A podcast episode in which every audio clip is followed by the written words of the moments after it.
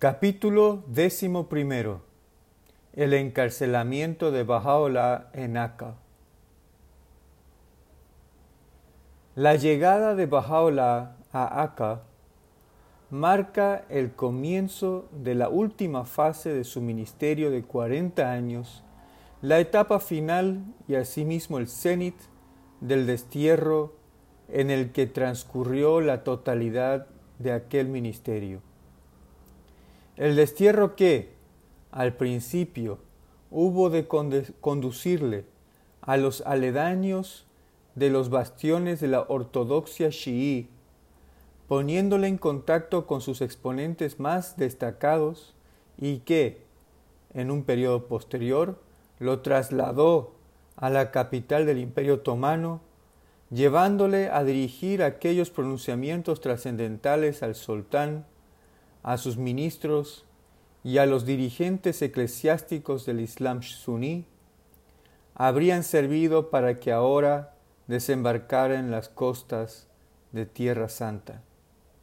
La tierra prometida por Dios a Abraham, santificada por la revelación de Moisés, honrada por la vida y pesares de los patriarcas, jueces, reyes y profetas hebreos, reverenciada como la cuna de la cristiandad y el lugar donde Zoroastro, de acuerdo con el testimonio de Abdul Bahá, conversó con algunos de los profetas de Israel y relacionada en el Islam con el viaje nocturno del apóstol a través de los siete cielos hasta el trono del Todopoderoso. Dentro de los confines de este país santo y envidiable, nido de todos los profetas de Dios, el valle del decreto inescrutable de Dios, el lugar de nívea blancura, la tierra de esplendor inmarcesible, quedó condenado el exiliado de Bagdad, de Constantinopla y Adrianópolis, a pesar a pasar no menos de un tercio de su vida y más de la mitad del total de su misión.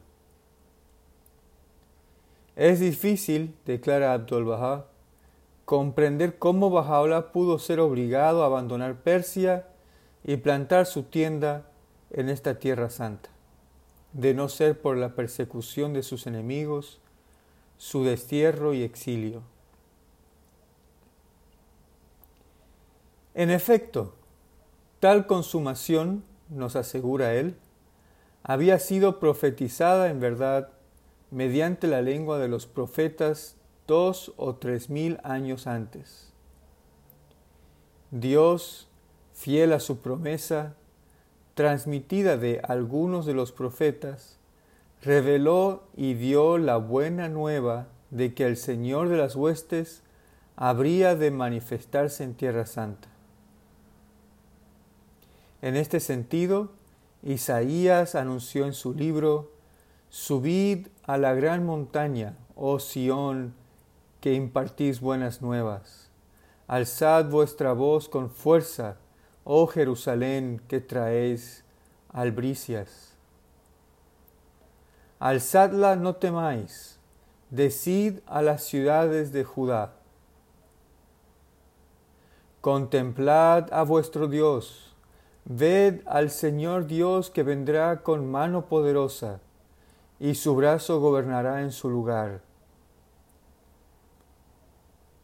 En los salmos, David había predicho. Alzad vuestra cerviz, oh puertas, alzaos incluso vosotras, puertas sempiternas, y el Rey de Gloria ingresará. ¿Quién es el Rey de Gloria? El Señor de las huestes, Él es el Rey de Gloria. Desde Sión ha resplandecido la perfección de la belleza de Dios. Vendrá nuestro Señor y no guardará silencio.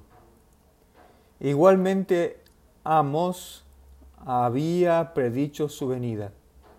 El Señor rugirá desde Sión y pronunciará su voz desde Jerusalén, y las habitaciones de los pastores se lamentarán, y la cima del Carmelo se agostará.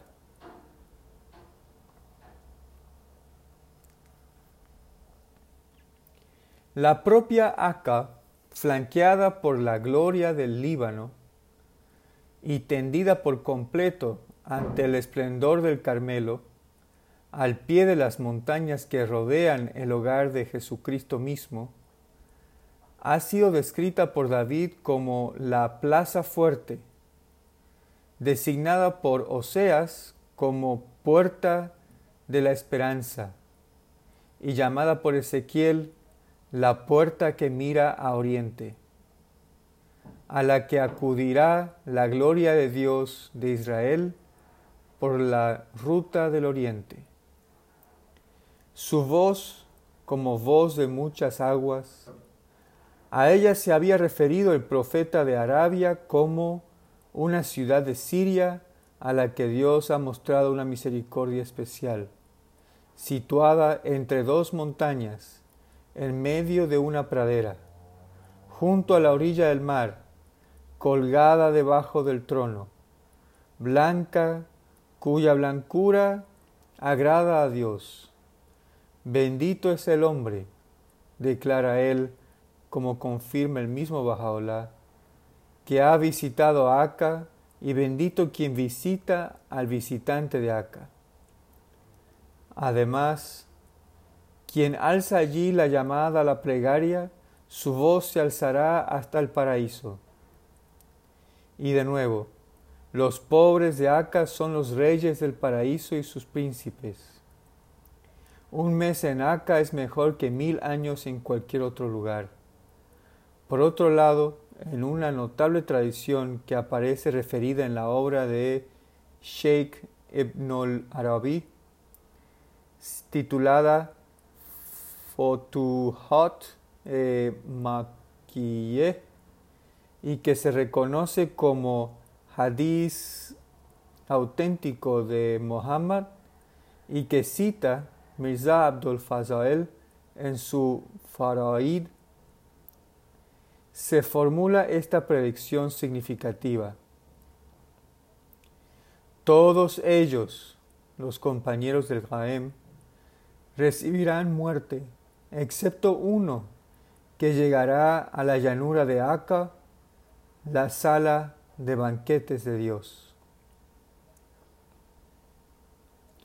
El propio Bajaola, según atestigua Nabil en su narración, ya en los primeros años de su destierro a Adrianópolis, había aludido a esa misma ciudad en su Loje Sayah, designándola Valle de Nabil expresión en la que Nabil comparte un mismo valor numérico con Aka.